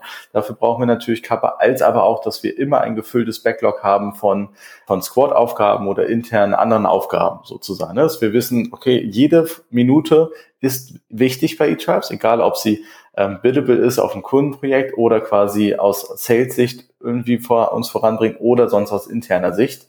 Und auch das ist tatsächlich eine wichtige Erkenntnis, eine Minute Arbeitszeit für interne Aufgaben genauso wertzuschätzen wie die Aufgabe, die dann sozusagen auch äh, fakturiert wird. So. Ist auch bei mir nicht ab Tag eins da gewesen, ganz ehrlich gesagt. Das glaube ich. Ist auch immer, selbst man es weiß, ne? Man mhm. muss es, dauert ein bisschen, wie man es internalisiert. Richtig. Gibt es noch andere Sachen, wo du Vielleicht auch, ja, hat man schon ganz oft gehört, hat man schon ganz oft gelesen. Eigentlich weiß man es, aber so wirklich muss man es dann doch erst mit der Zeit wirklich lernen. Hm, doch vielleicht nochmal den Punkt zu reiten, den du vorhin auch gesagt hast, wie gehe ich selber damit um, wenn ich vielleicht dann doch eine falsche Entscheidung getroffen habe oder etwas anderes gemacht. Ich glaube, ich habe, ich lerne immer noch die Transparenz zu geben. Also wenn ich auf der einen Seite die Erwartung habe, ganz viele smarte Menschen um mich herum zu haben, die völlig selbstständig arbeiten, sollen, dann muss ich ihn auch, dann, dann darf ich auch nicht überrascht sein, wenn Informationen eingefordert werden von mir, wo ich eben selber unsicher bin, ob ich sie gebe oder nicht. So, und das ist eben Transparenz und Offenheit. So, auch das steht überall, erkläre, gebe Kontext und so weiter. Und aber auch da muss ich trotzdem sagen, ich pack das immer auf den Stapel von der sozusagen klassischen Erziehung. So, ach ja, musst du ja nicht alles verraten und erzähl nur das, wonach du konkret gefragt wirst und so weiter. Und so ein bisschen Ellbogen sind vielleicht auch nicht schlecht und so, aber völlig eben mittlerweile nicht meine Überzeugung, dass das sinnvoll ist, sondern eher die Überzeugung, Transparenz, offen, Kontext geben und so führt letzten Endes dann doch zu den, zu den Ergebnissen. Hm. Lass uns mal ein bisschen umschwenken. Und jetzt mal ganz allgemein gerne, wenn du irgendwie wieder an eine Arbeit, ja, Berufungskontext denkst, aber auch gerne in deinem Themenbereich. Das sind so ein, zwei, drei Fragen zu denen immer wieder zurückkommst, die dich wirklich beschäftigen? Gute Frage. Eine Sache, die mich sehr stark umtreibt, das ist so ein bisschen so meine Hidden Mission, die ich habe, ist, kann ich ein Unternehmen bauen, das auf der einen Seite enorm schnell wächst und skaliert und auf der anderen Seite eine enorm starke Kultur und einen People-Bezug hat. So. Und das ist eben nicht nur eine Fragestellung, die ich habe, sondern die einfach ganz, ganz viele Unternehmen haben. So, weil es aus meiner Sicht eher wenige gute Beispiele. Irgendwann heißt es immer, wir sind zu schnell gewachsen, die Kultur haben wir nicht nachgezogen, die Firma ist zerplatzt, ah, keiner arbeitet da mehr gerne. Wir sind zwar jetzt irgendwie tausend Leute, aber so richtig, hm, früher war viel schöner und so. Und ich möchte das beweisen, das ist ein ganz wichtiger, klarer Antrieb von mir, dass beides zusammen funktioniert. So, und aktuell funktioniert es auch. Natürlich im, jeden Tag im, im Ausjustieren, ne, mal alles anstrengender, mal nicht. Aber so in, in der Gesamtentwicklung fühlt es sich aus meiner Sicht im Endeffekt schon sehr, sehr gut an. Beziehungsweise, und das ist eben das, was ich so äh, diskutiere und aber auch, wie gesagt, auch in den Kundenprojekten, wa warum denken wir, dass das ein Ausschluss ist? Ne? Warum denken wir, es ist ein Konflikt, anstatt eigentlich davon auszugehen, geil, ne? starke Kultur, Kultur gepaart mit super smarten Leuten führt einfach zu Skalierung. So, also könnte ja auch ein Selbstverständnis sein.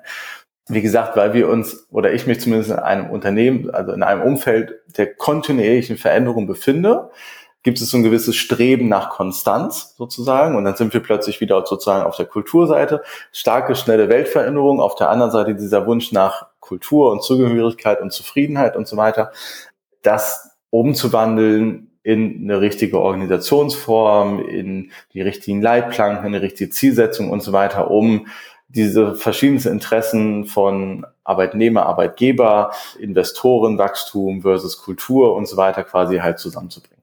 Das ist, das ist ein Thema, äh, wie gesagt, treibt mich persönlich einfach enorm um, ist uns bei eTrials wichtig, aber im Endeffekt halt auch bei jedem unserer Projekte wichtig, weil wir die Digitalisierungsprojekte schon als Ganzes sehen. Also früher war es rein, bau mir einen Shop, bauen wir ein Business Model und dann sagen wir, ja, aber denk doch auch an deine Organisation. Nee, die ziehen wir danach. So. Mittlerweile ist es immerhin schon mal so, ja, da stimmt, du hast recht, wir müssen auch an die Organisation denken und Capabilities und so. Und jetzt ist eher so, dass, okay, und was ist, ist das nicht auch ein echter Change, ein Transformationsprozess für dich? Ja, Change, nee, Change, das ist so überholt, das ist so, ne, darüber will keiner reden. So, also wir haben es schon mit sehr, sehr verändernden Prozessen einfach so zu tun in unserem Daily Business. Und deswegen ist es, kommt es noch viel wichtiger darauf an, auf diesen Kreislauf oder auf diese Betrachtung von Business, Organisation, Kultur, Change und so weiter. Und das ist tatsächlich auch viel, viel äh, komplexer, als ich gedacht habe. Habe ich mir etwas leichter vorgestellt, aber äh, mittlerweile kann ich das eigentlich relativ gut verstehen, wie gesagt, weil ich mir selber immer diese Gedanken mache. So, also das ist schon etwas, was im, im Alltag um mich herum sehr viel passiert und worüber ich mir Gedanken mache. Mhm. Lass uns gerne mal auf diese anfängliche Fragestellung ein bisschen drauf eingehen. Sehr große, schnelles Wachstum. Passt es zusammen mit, ich sag mal, einer Menschenzentriertheit und gerade vielleicht auch nach innen die Mitarbeitenden? Passt es zusammen? Die wenigsten würden sagen, nee, klar schließt sich das automatisch aus, sondern eher ein, das eine wird sich positiv auf das andere auswirken. Die Frage ist, wie stark und ist es immer so? Und vielleicht, um so ein bisschen mal vorzupreschen Richtung Menschenzentriertheit, gerne, was du da denkst, aber so ein bisschen mal ein, was meine Beobachtung ist, wird ganz viel gesagt, ne? kundenzentriert, mitarbeiterzentriert, als Mittel zum Zweck. Eigentlich ist es nicht so, dass die wirklich die ins Zentrum stellen zu gucken, was ist dort wichtig, sondern ein, ja, wir glauben daran, dass uns das hilft, noch profitabler zu werden. Also eigentlich ist ein bisschen Bullshit von wegen wirklich Menschenzentrierung, sondern Mittel zum Zweck und wo eigentlich geht es um was anderes. Und für mich einfach die Frage, was steht ganz oben? Was ist wirklich die oberste Priorität? Was ist wichtiger? Und, und gerne de deine Gedanken dazu. Vielleicht, ne, jetzt mal ein, so ein bisschen eingefärbt, deine Fragestellung, die du, die du ein bisschen allgemeiner gestellt hattest. Ja, da auch ganz, ganz offen. Ich befinde mich da äh, noch so zwischen den Stühlen. Also, wie gesagt, ein bisschen klassisch. Mein BWL-Studium 2005 hat auch, auch gesagt, dass wirtschaftlicher Erfolg wird monetär gemessen. So, also eher zu sagen, ja, wir brauchen Leute und Menschen für unsere Leistungserbringung, um folgende Zahlen zu erreichen. Das wird halt eher dahin führen, von meinen Erkenntnissen und meiner Überzeugung und mittlerweile quasi auch meinem Wunsch, dass diese Betrachtung auch wie gesagt, von der anderen Seite betrachtet werden kann. Und dazu mit dem, was ich gesagt habe, ne? wenn wir darauf gucken, wenn wir ein Umfeld schaffen, wo die Menschen zusammenkommen, die enorm viel Gas geben wollen, die wahnsinnig viel lernen wollen, spannende Projekte brauchen, wenn das dann auch kommt, richtig orchestriert, so zum gleichen Ergebnis führt, sozusagen. So, das, das ist, wie gesagt, einmal einmal im Kreis gedreht, bisschen geschüttelt, von hinten betrachtet, so, dann ist das eigentlich alles genau das Gleiche. Aber ich bin, wie gesagt, selber überrascht, wie häufig wir im Alltag trotzdem noch haben, wir müssen diese Zahlen erreichen, können wir nicht mehr Druck ausüben. So, ne, also auch so ein Learning, wo ich denke, das habe ich tatsächlich auch gelernt. Es bringt überhaupt nichts. Druck ausüben, irgendwas ein, einzufordern und so weiter. Wie gesagt, lieber einmal schlucken. Ja, ich würde gerne jetzt schreien. So, ich, ich habe noch nie geschrien in meinem Leben, glaube ich, aber ich würde gerne schreien, das einfordern sozusagen, aber tue ich jetzt nicht. Ich erkläre das, komme trotzdem zum Ergebnis. Hm, habe ich daraus nicht gelernt. So, wie gesagt, ich glaube, ich, das ist für mich schon ziemlich überraschend, wie doll wir in diesen Denkmustern noch gefangen sind gleichzeitig aber jetzt gerade lernen und dass wir uns in einer Zeit der Veränderung und großen Chancen aktuell befinden, Dinge mal ihren Lauf zu lassen. Und wie gesagt, ich hoffe, dass wir oder dass ganz viele andere Unternehmen und Organisationen in fünf oder zehn Jahren für sich das herausgefunden haben, dass es doch eigentlich das Normalste ist der Welt. Wie gesagt, einen sehr, sehr menschenzentrierten Ansatz zu fahren, dass er zum gleichen Ergebnis oder zum besseren Ergebnis kommt, als vorher rein Zahlen zu sprechen und sozusagen die, die Menschen als, als 0815 47 11 Personalnummer Erfüllungsgehilfen zu sehen.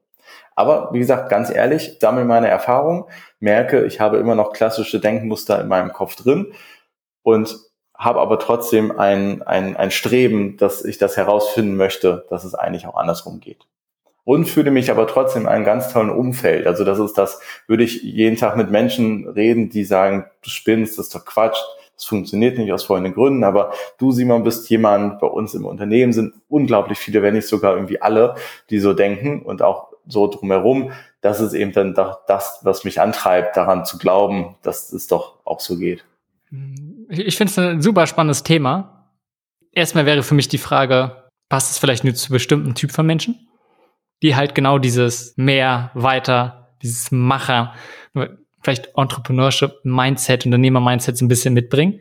Und am Ende arbeiten vielleicht nur solche. Es ist halt eine Organisation, wo nur so ein Typ von Menschen arbeitet. Ist es okay? Will man das? Passt das? Auf der anderen Seite, wenn wir mal wirklich ehrlich zu uns sind, wollen die meisten Menschen wirklich diesen Wachstum?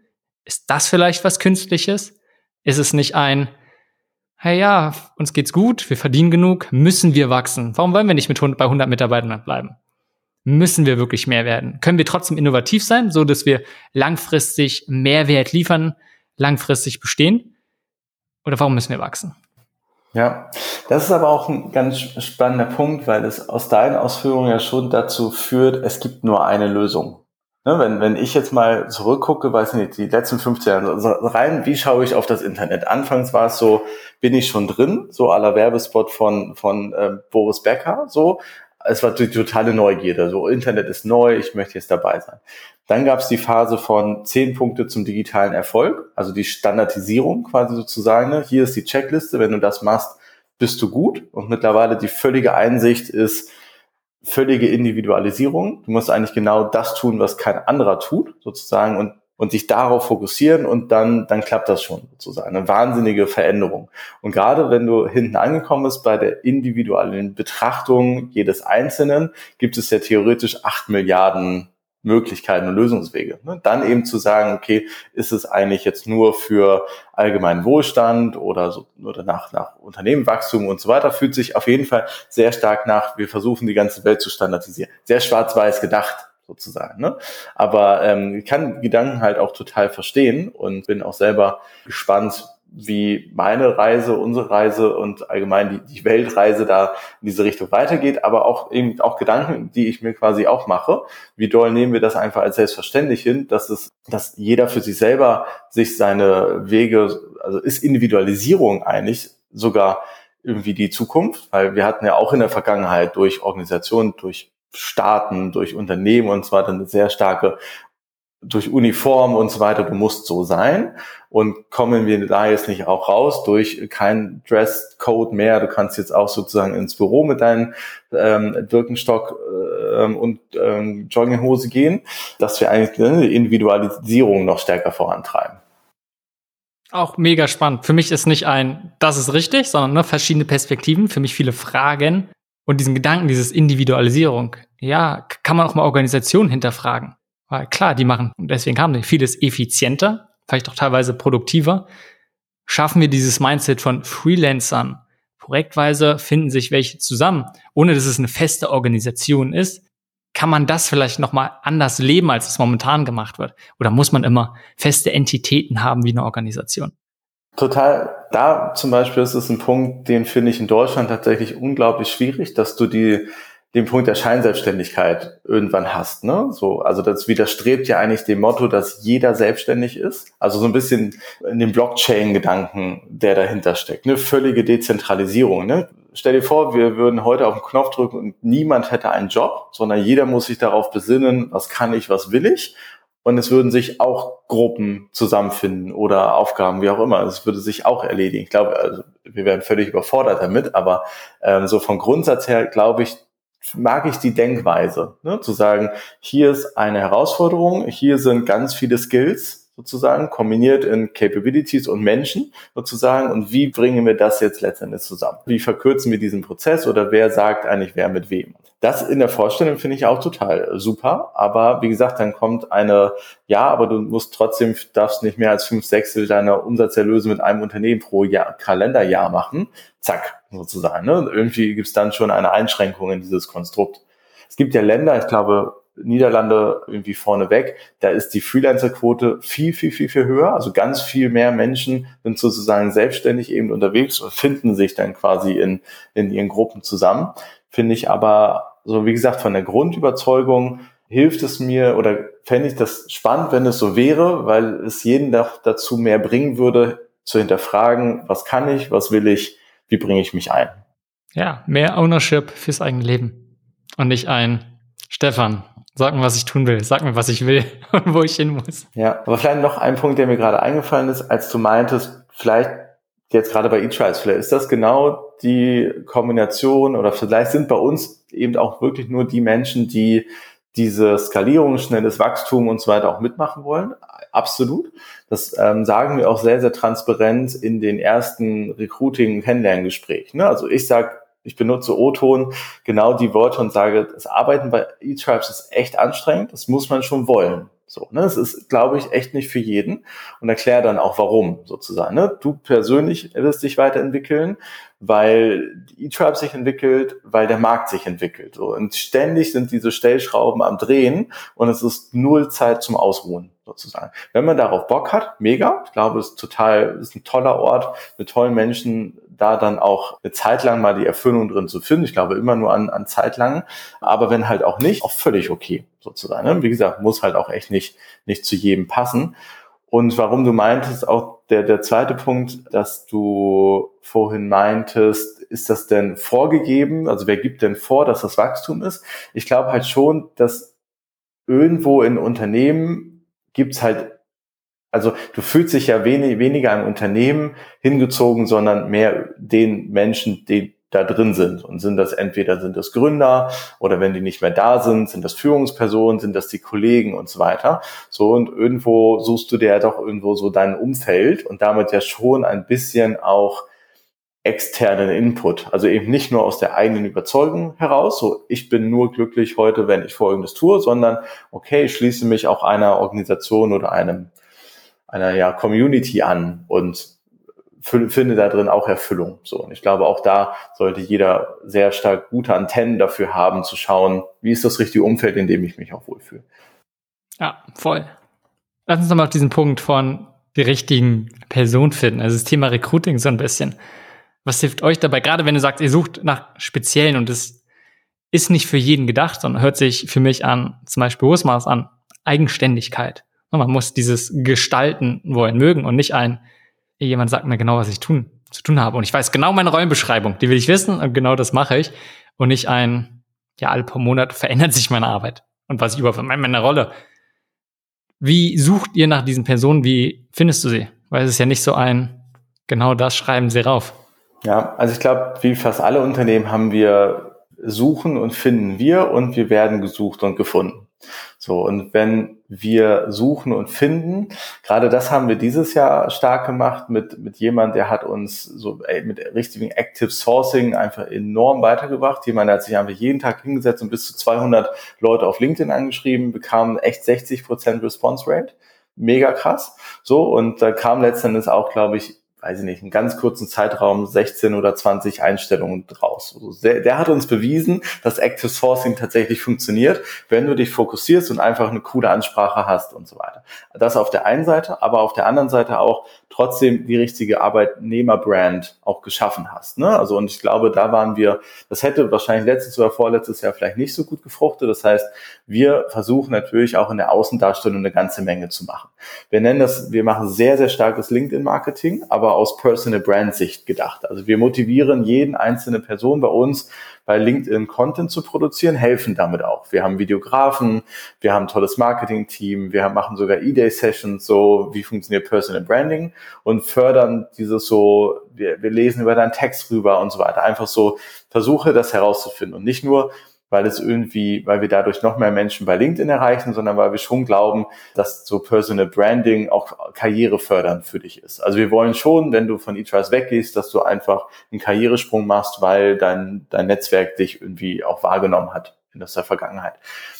Es führt aber auch dazu, wie gesagt, der positive Nebeneffekt ist eben, dass wir, nennen das ein bisschen so eine Art Reality Distortion Field. Also wenn du einmal mit einem E-Tribes Menschen in Kontakt bist über LinkedIn, dann wirst du ziemlich sozusagen bist du in dieser Bubble und hast das Gefühl, jeden Tag gibt es Content von E-Tribes, es gibt nur noch E-Tribes irgendwo. So, und wie gesagt, das aus der Kombination Active Sourcing plus plus viele Möglichkeiten über eTribes zu lesen auf persönlicher Ebene. Also unsere Website ist ja jetzt echt nicht groß und tief, so über eTribes selber kannst du wenig herausfinden, aber du musst dich nicht dolle anstrengen, was über die Leute herauszufinden, die bei eTribes arbeiten und sind und was die so tun und so weiter. So, ne? Das heißt, du hast selber die ganz dolle Chance, dir ein sehr, finde ich persönlich, sehr realistisches Bild sozusagen von uns zu machen, gerade von den Kollegen, mit denen du dann auch später irgendwie arbeiten wirst. So, das, das ist eben das eine. Und das andere, wie, wie werden wir gefunden, ist eigentlich genau das gleiche andersherum. Irgendjemand hat eben einen Wechselimpuls und fängt an zu suchen. Und dann ist es eben ganz viel People-Business. Das heißt, wir werden auch halt immer mehr empfohlen. So, guck doch mal die Jungs da in Hamburg, da E-Tribes, von denen höre ich in letzter Zeit ganz viel oder ich kenne jemanden oder so dann beginnt im Endeffekt unser normaler Recruiting-Prozess und in dem wir führen mindestens vier Gespräche, so mit jeder einzelnen Person, verschiedenster Hierarchiestufen. Ne? Also wir haben, klar ist also unser, aus unserem People-Bereich jemand, der die Erstgespräche führt, ne? so einfach mal so abtastet über Personal Fit und Erwartungshaltung und so weiter. So und danach wollen wir möglichst breites Bild geben von Junior Consultant, Service Designer, Tribe Lead, Geschäftsführer und so weiter. Also ähm, in der Regel lernen, äh, lerne ich auch ganz viele Leute auch im Recruiting-Prozess schon kennen. Und in jedem Gespräch haben wir verschiedenste, also verschiedenste Dinge. Wir stellen wirklich so, so Quiz-Aufgaben. Wir erzählen, also eine Person erzählt aber auch wirklich einfach mal viel über E-Tribes, die andere Person fragt aber auch nur die einzelne Person und so weiter. Also wir versuchen einfach die Erwartungshaltung glatt zu bekommen, weil die, weil wir es ja eben ist ja fast so wie so eine, eine Heirat ist ja eigentlich fürs Leben und die Arbeit nicht unbedingt, aber es ist halt eine mega wichtige Entscheidung, wo du die nächsten Jahre irgendwie verbringst, für beide Seiten. Ne? Es ist einfach verschwendete Zeit und verschwendetes Geld, letzten Endes auch irgendwo zusammenzukommen und du, du trennst dich in der Probezeit wieder, was völlig okay ist, aber wir versuchen das halt zu vermeiden. So, ne? so und gerade dann aber auch beginnt bei uns nach dem Recruiting eigentlich auch erst die richtige Journey. Also wir legen ganz viel Wert aufs Onboarding. So, also wirklich der erste Tag bei uns soll dich mega flashen. Es ist alles vorbereitet.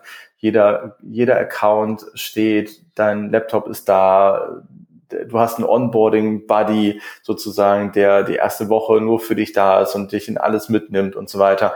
Die ersten äh, fünf oder zehn Coffee-Dates sind schon vororganisiert sozusagen. Das heißt, dein Onboarding-Buddy überlegt sich schon, mit wem du jetzt in den nächsten zwei Wochen virtuell oder physisch irgendwie Kaffee trinken gehst und so weiter. So äh, legen wir wahnsinnig viel Wert drauf.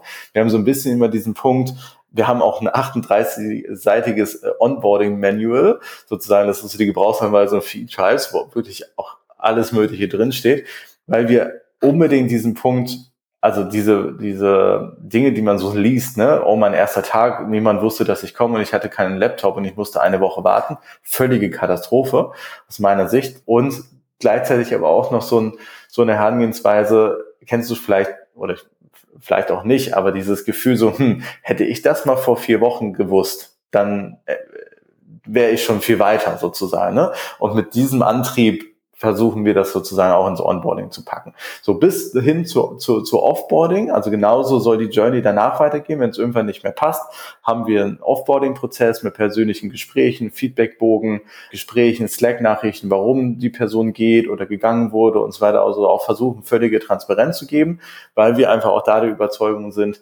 jeder ist danach auch wieder Influencer sozusagen für uns als Company und Kununu-Bewertungen und so weiter. Und äh, wie gesagt, es gibt immer Gründe und manchmal sind die auch vielleicht durch verschiedene durch ähm, unterschiedliche Erwartungshaltungen vielleicht auch negativ emotional belastet, aber wir versuchen trotzdem, ähm, wie gesagt, das, was du vorhin meintest, mit Eingeständnis oder Transparenz geben, vielleicht aber auch zu sagen, gut, ich bin jetzt nicht mehr die richtige Person dafür, mach mal das mit der Person und so weiter, trotzdem eine Journey sehr gut auch ausfließen zu lassen. So, weil letzten Endes, es war dann ein Arbeitsverhältnis, heißt ja nicht, du bist ein schlechter Mensch oder so. Ne? Und das, wie gesagt, im Endeffekt dann auch äh, von vorne bis hin zu durchdenken, führt, glaube ich, dazu, dass wir von vorne bis hinten sehr menschlich aktuell agieren. Und das ist eben dann doch ein Grund, warum wir aktuell das Gefühl haben, wir finden tolle Leute, die zu uns passen und äh, können auch in unseren Verhältnissen stark wachsen.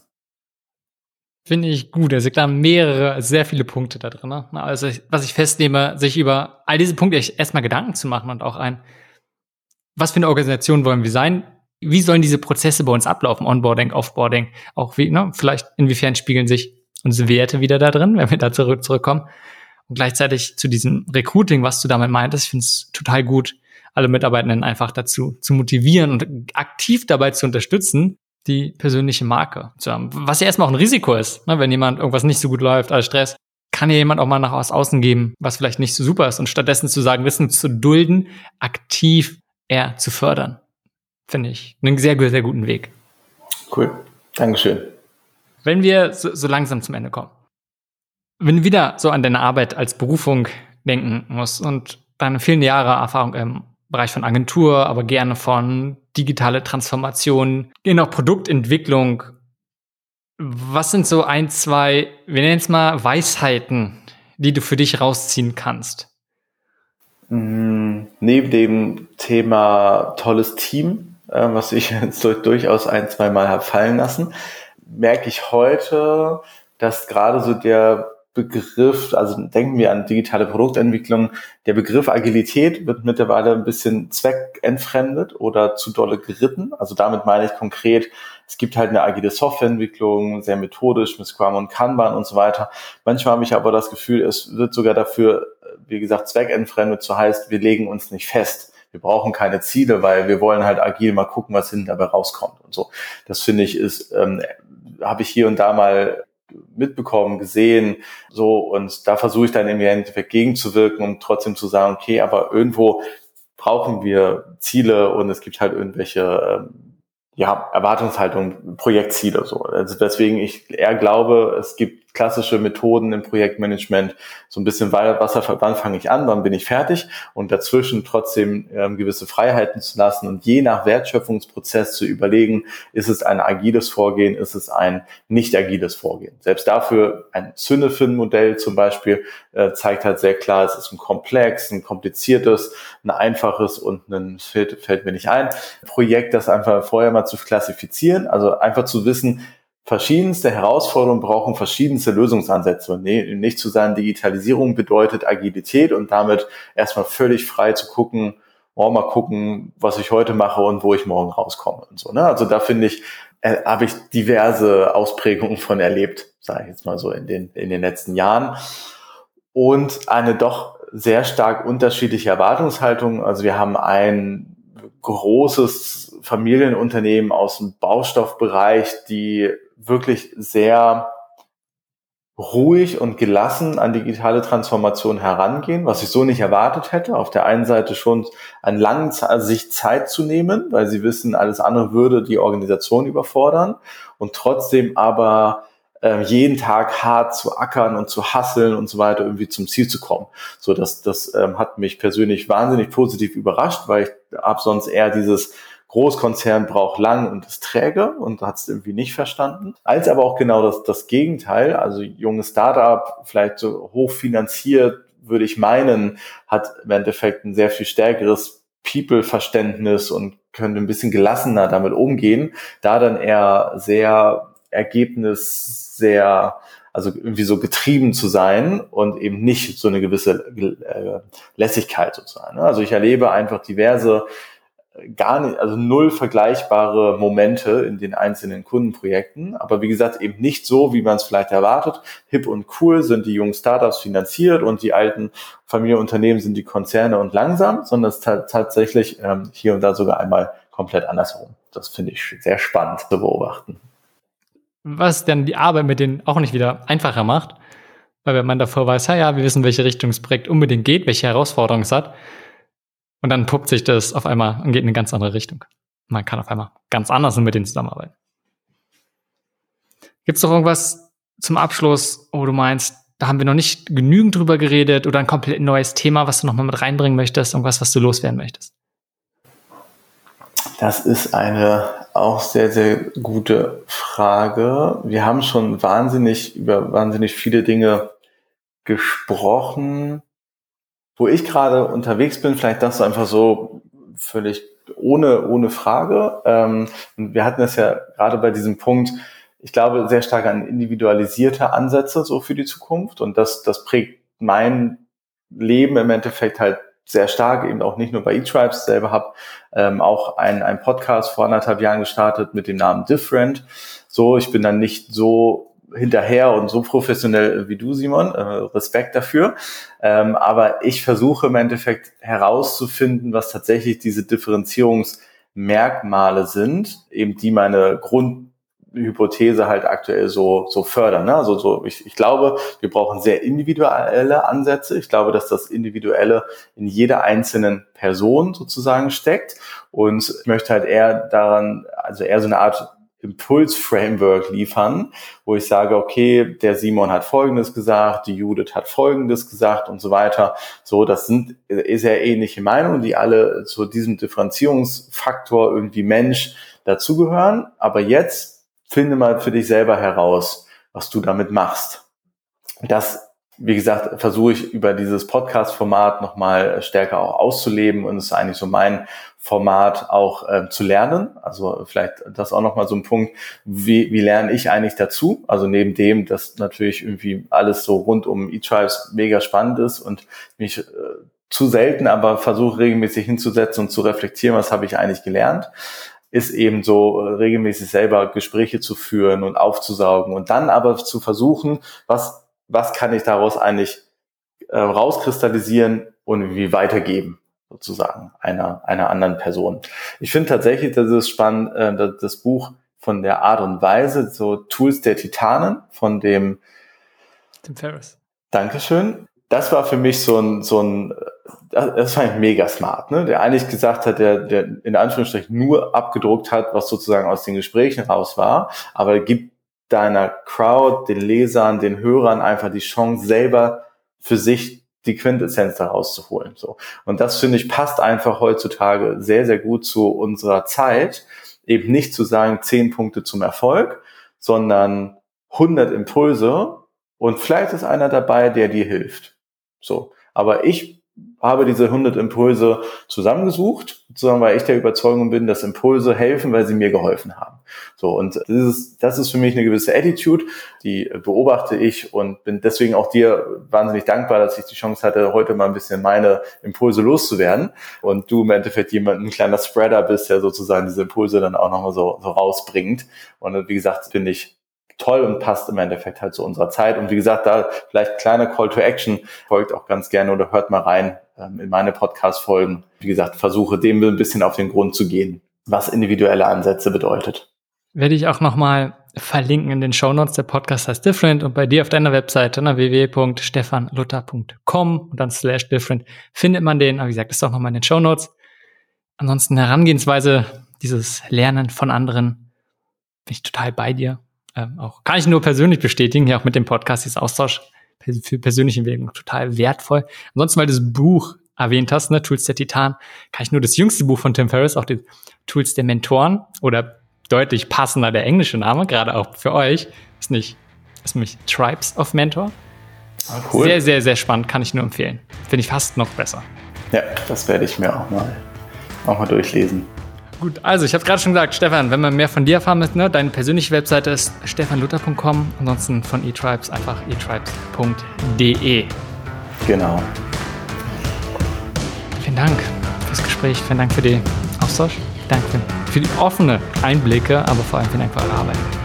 Vielen Dank, Simon, hat mir total viel Spaß gemacht und klasse, vielen Dank.